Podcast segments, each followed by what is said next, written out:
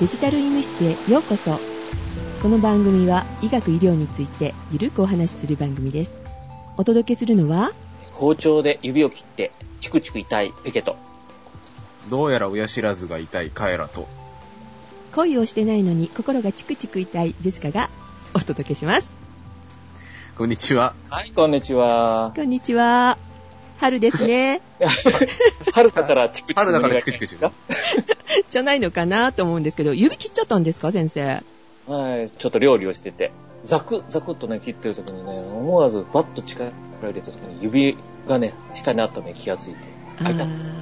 あー爪がちょっとね、切っちゃいました。ーあ爪だけで済みましたうわそうですね。まあ、爪をでも半分ぐらいちょっといってますね。うーわ一体気をつけてくださいというかはい先生料理されるんですねあの、結構ね、一番気が紛れてくるのでね、あの、料理は結構好きですね。ちちなみに何を作ってたそうそうそう、気になる。野菜の中華スープ。もう最近ね、うんメニューがないんですよね。適当にあるもので、適当に味付けをして、はい。ああ、なるほど。で作っちゃうもんだから。。えー、あ、すごいですね。でも、あるもので作れるっていうのすごいよ ね、カエラうね。ん。あるもので作ろうとすると、本当にね、あの、火を通して食べるみたいなね、感じになっちゃいますもんねそ うそう。これが一番美味しかったりするので。ま あ、ね、美まあ、味しかったりします大けど。体ね、仕事帰りに、ちょっと歩いてる間にね、今日何作ろうかなとかって思いながらね、帰るんですけどね。あえーはいあ。なるほ主婦のような生活をされてるん ですね。カエラは作ることあるど。料理しますよ。パスタとかね。茹でるだけじゃないいや、ソース作りますよ。あ、 そう。ソースも温めるだけじゃない。温めるだけじゃないですよ。レトルトに使うわけじゃない、使うわけないじゃないですか。ちゃんとやりますよ。今度ごちそうしてね。いいですよ。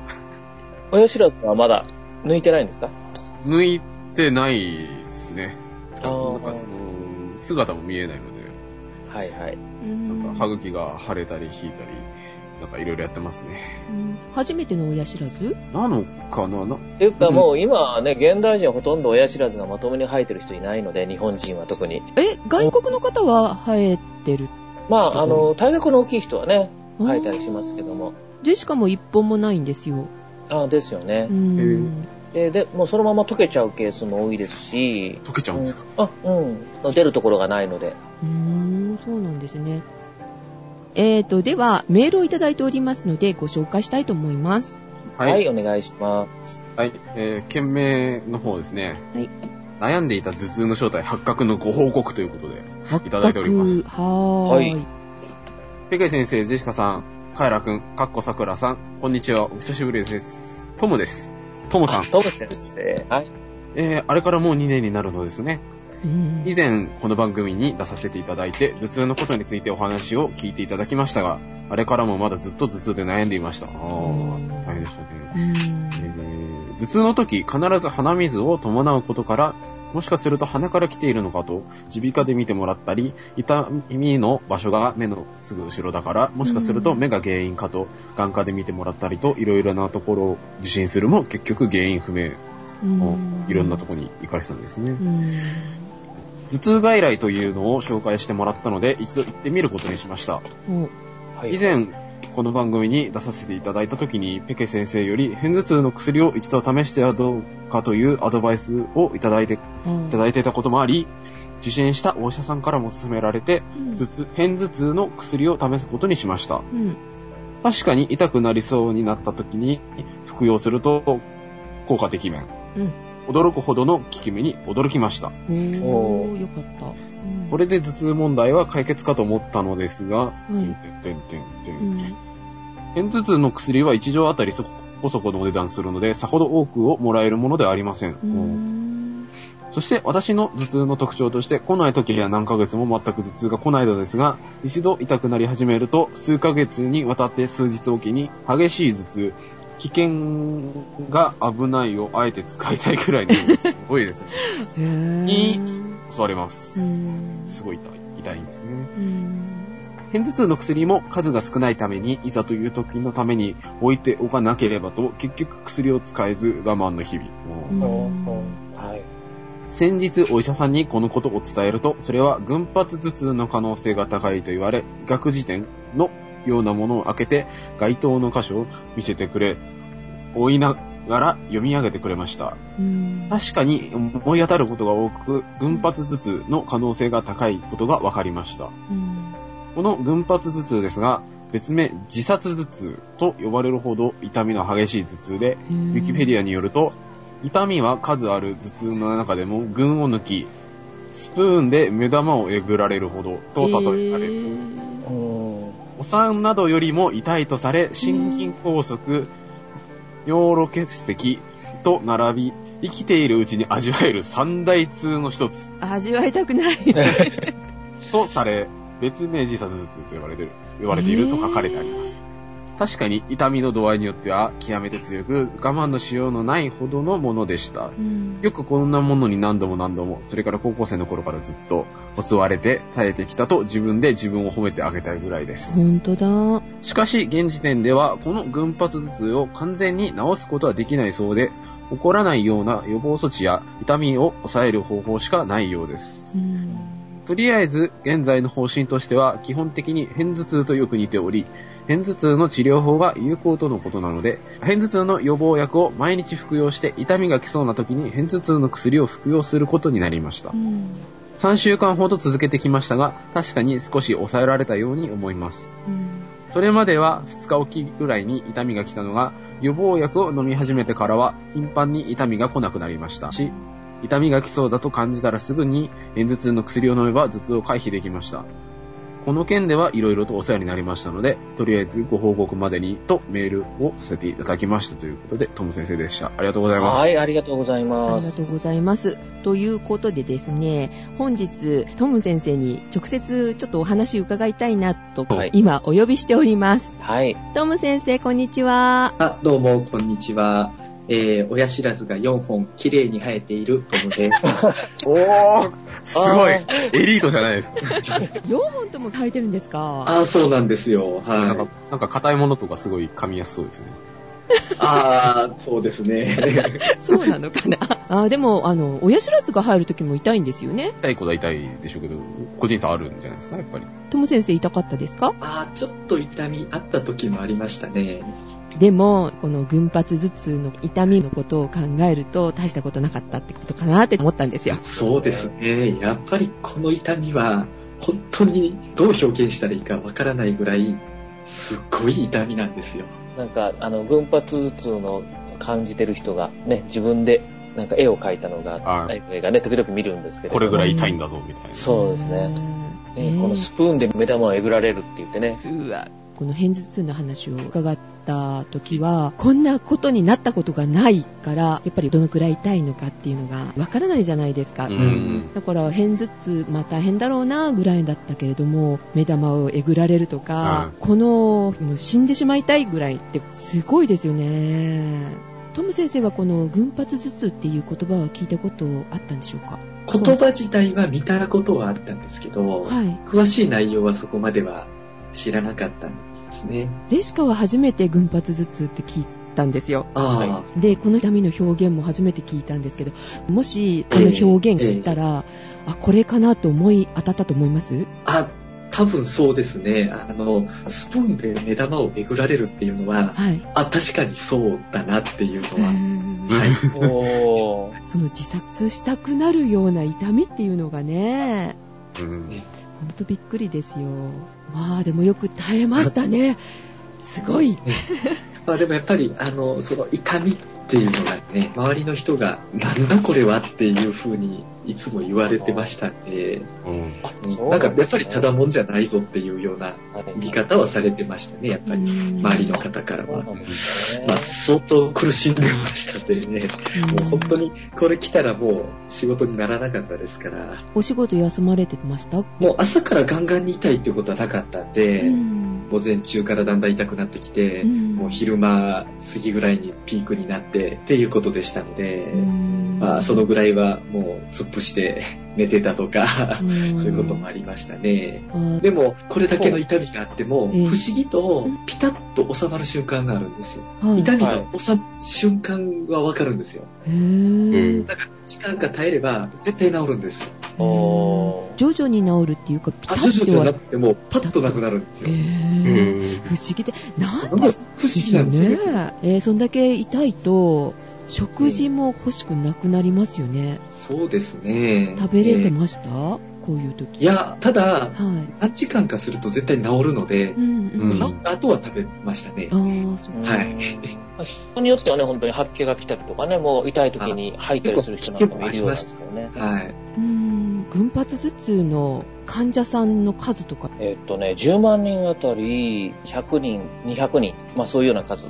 そこそこいないことはないというぐらいの感じですかね。男性の方がやっぱ多いみたいですね。ああ、そうですか。トム先生に来ていただいて、この話していただきたいなと思ったのは、思い当たることがある方だったら、あの、はいはいね、この予防薬で救われるじゃないですか。ですね。どうですかあの、ええお薬。えーえ、お薬の効き目ってすごいありますかその予防薬がはい本当に効いてるのかどうかっていうのは感覚的には全然わからないですけど、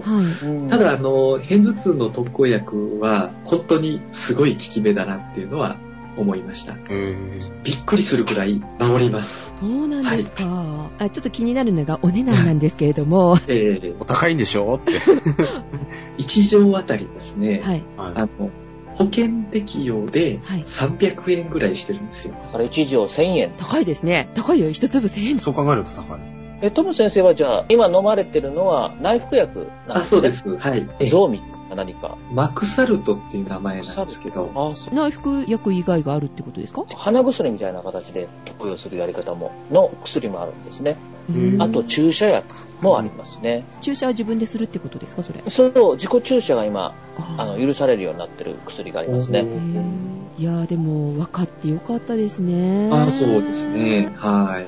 そうそう。あの、これに出会ってから、はい。えっと、職場で実は経験した人がいるっていうのを知ったんです。同じ職場でええあの、実はこれこれこういうあの頭痛だってことが分かったんですって言ったら、うん。い。はい。あ、それ僕も私、それなってましたとか言って、おーまあ自分がこんだけのむ頭痛持ってて、こういう病名だよってわざわざ言いませんものね。